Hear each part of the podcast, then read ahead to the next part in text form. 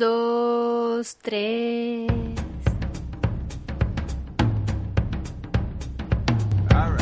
Bienvenidos al podcast de Lola Habla Sola, bienvenidos a mi podcast. Hoy vamos a hablar de uno de los grandes de la literatura española. Hoy vamos a hablar de Carlos Ruiz Zafón. Y es que, como muchos sabréis ya, Carlos Ruiz Zafón murió la pasada semana y yo quería hacerle mi pequeño homenaje con este podcast dedicado a él y a su obra. Es un autor que además ha cruzado fronteras. Carlos Ruiz Zafón no solamente ha sido crucial en la literatura española actual, sino que además ha sido un autor muy vendido fuera de nuestro país.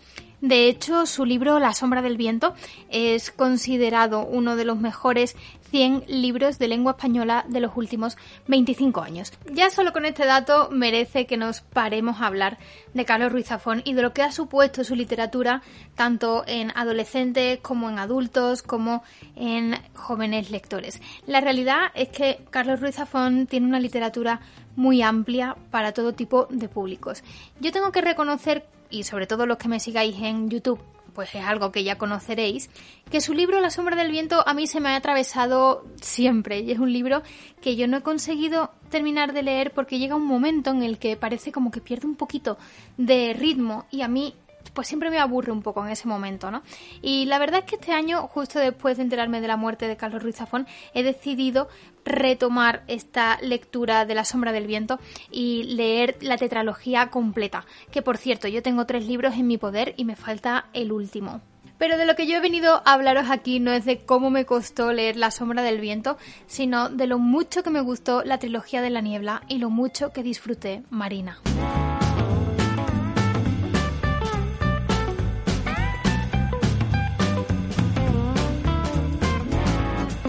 Si tuviera que hacer un resumen, un breve resumen de la trilogía de la niebla, aunque por supuesto está compuesta por tres libros diferentes, y quiero decir con esto que no es una historia que continúa del primero al segundo, del segundo al tercero, sino que son tres libros autoconclusivos, pero que forman esta trilogía por la ambientación que tienen, por el halo de misterio que las envuelve y por el estilo de los propios libros, pero no son libros que dependan uno de los otros. Simplemente es, eh, bueno, pues libros autoconclusivos que forman, digamos, una serie.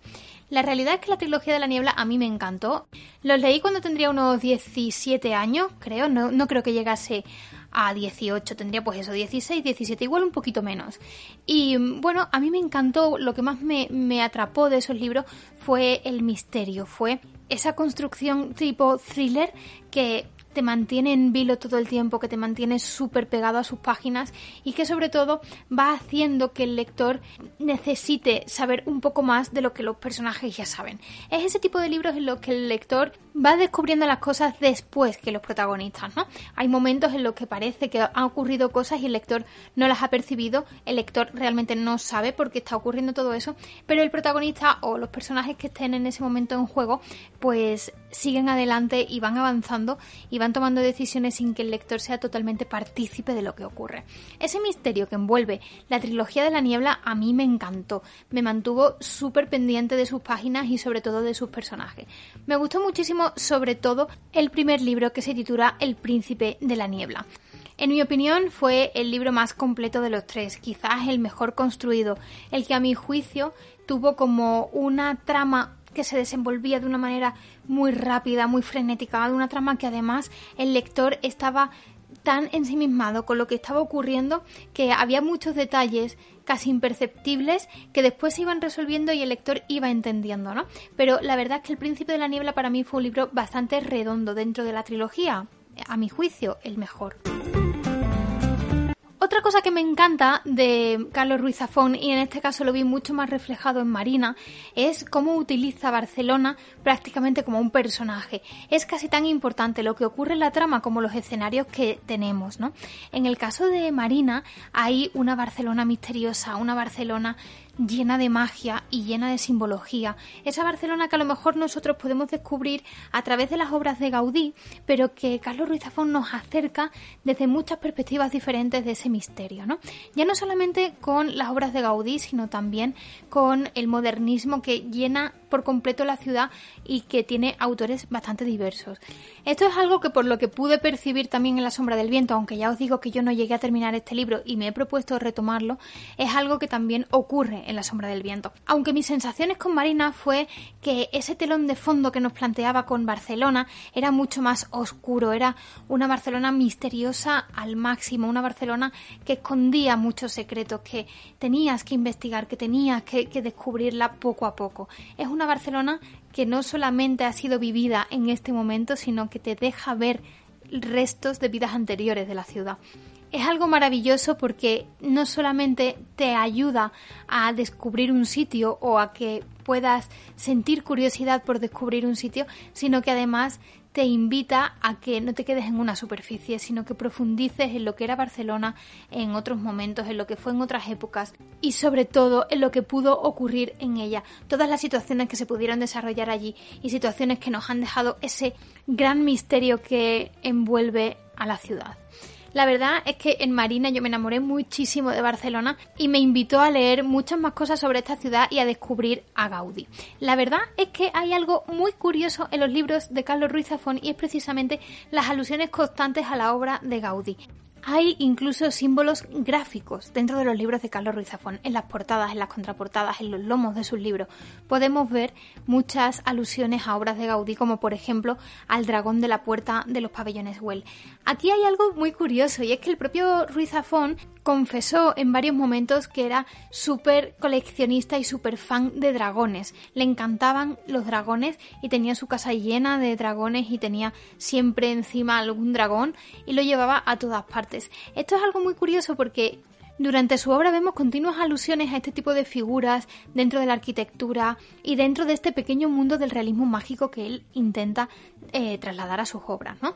La verdad es que en este sentido podemos encontrar muchísimos pequeños detalles de Carlos Ruiz Zafón haciendo alusión no solo a los dragones, sino también a mucha parte de la simbología que llena las calles de Barcelona. Pues este coleccionista y amante de dragones no solo nos invitó a conocer Barcelona, sino que además nos invitó a hacerlo a través de los ojos de un buscador, ¿no? De alguien que busca entre esa simbología, entre el misterio que envuelve esa ciudad y sobre todo entre los rincones más oscuros o menos conocidos de una Barcelona que se ha abierto ante todo el mundo gracias a sus obras. Por eso decía que Barcelona, dentro de la obra de Carlos Ruiz Zafón, es súper importante. En algunas de sus obras sí que importa el sitio en el que ocurren los hechos. No podrían haber ocurrido de la misma forma en cualquier otra ciudad del mundo. Tenía que ocurrir ahí y sus personajes tenían que descubrir la propia ciudad. A mí me ha parecido desde el principio de su obra un homenaje precioso a su ciudad natal. Al final es un escritor nacido en Barcelona que le encantaba su ciudad, que disfrutaba de ella a pesar de vivir súper lejos y que al final lo que intenta es que el lector se enamore de su ciudad tanto como lo estaba él. A mí es algo que me parece precioso porque al final todos somos un cúmulo de las cosas que aprendemos desde que nacemos, del sitio en el que estamos, de la familia que tenemos, de las personas de las que nos rodeamos, de los colegios a los que vamos. Somos un cúmulo de las experiencias que hemos tenido y probablemente Barcelona la vida de Carlos Ruiz Zafón fue algo súper importante. A mí siempre me ha dado como cierta ternura cuando los escritores se basan en su propia vida y lo hacen de una manera tan abierta, porque obviamente todos van a tener referencias de su vida porque escriben siempre, inevitablemente, sobre lo que conocen, ¿no? Pero cuando lo haces de una manera tan abierta, expones tanto cuáles son tus raíces, cuáles son tus preferencias, cuáles son tus gustos, cuáles son esos rincones favoritos, esos sitios que no puedes olvidar, que no puedes sacar de ti, a mí siempre me ha dado cierta ternura porque no solo nos estás invitando a conocer una historia, sino también nos estás invitando a adentrarnos en tu mundo. Y más allá de cualquier historia, más allá de cualquier bestseller o de cualquier resultado de ventas, eso es lo más importante que pueda tener un escritor, que nos ayude a entrar en su mundo, que realmente sea capaz de transportar lo que tiene en la cabeza hacia el resto de lectores. Es algo que se agradece muchísimo en los autores y que yo siempre valoro un montón cuando un autor me hace sentir amiga suya ¿Sabéis esta sensación de no conozco de nada a esta persona, pero me siento muy cercana a ella por lo que he leído o por lo que he visto de ella? Y nos pueden pasar con artistas, con pintores, con actores. A mí me pasa mucho con algunos autores, ¿no? Yo siempre digo que me encantaría conocer a Dickens porque tendría muchas cosas de las que hablar con él seguramente o me encantaría conocer a Stefan Zweig porque hay muchas cosas que me han encantado o a Saramago también me encantaría conocer a Zafón y que me enseñase todos los rincones de Barcelona que todavía se guardó para sí Estoy segura de que aún se quedó con muchísimas cosas que compartir con nosotros y es una pena que no vayamos a descubrirlas. ¿Y vosotros qué pensáis? ¿Debo leer La sombra del viento y la tetralogía completa del cementerio de los libros olvidados? Yo creo que sí, estoy muy dispuesta a hacerlo. Así que espero hacerlo durante 2020 y contaros qué tal. Son unos libros que no voy a descubrirle a nadie porque ya tienen una fama por sí sola tremenda, pero me apetece muchísimo conocer de verdad esta tetralogía que ha sido tan importante en la vida de este autor y sobre todo que ha sido tan tan vendida en todo el mundo. Y para vosotros, ¿cuál ha sido vuestro libro favorito de Carlos Ruiz Zafón? Dejadme en comentarios vuestras opiniones sobre la literatura de este escritor y sobre todo si tenéis autores que se puedan parecer, autores que penséis que si me ha gustado Carlos Ruiz Zafón me puede gustar también ese otro autor. Espero vuestros comentarios con esas recomendaciones que yo valoro tantísimo. Esto ha sido todo por el podcast de hoy. Espero que os haya gustado. Espero también que hayáis compartido conmigo muchas de las opiniones sobre Carlos Ruiz Zafón. Y espero vuestros comentarios con algunos detalles que me queráis comentar. Ya sabéis que si el podcast os ha gustado podéis darle al corazoncito. Y como siempre, nos vemos jueves y domingo en el canal de YouTube. Cada día nos vemos por Instagram y todos los miércoles por aquí, en vuestra plataforma de escucha de podcast favorita. Un besito a todos. Adiós.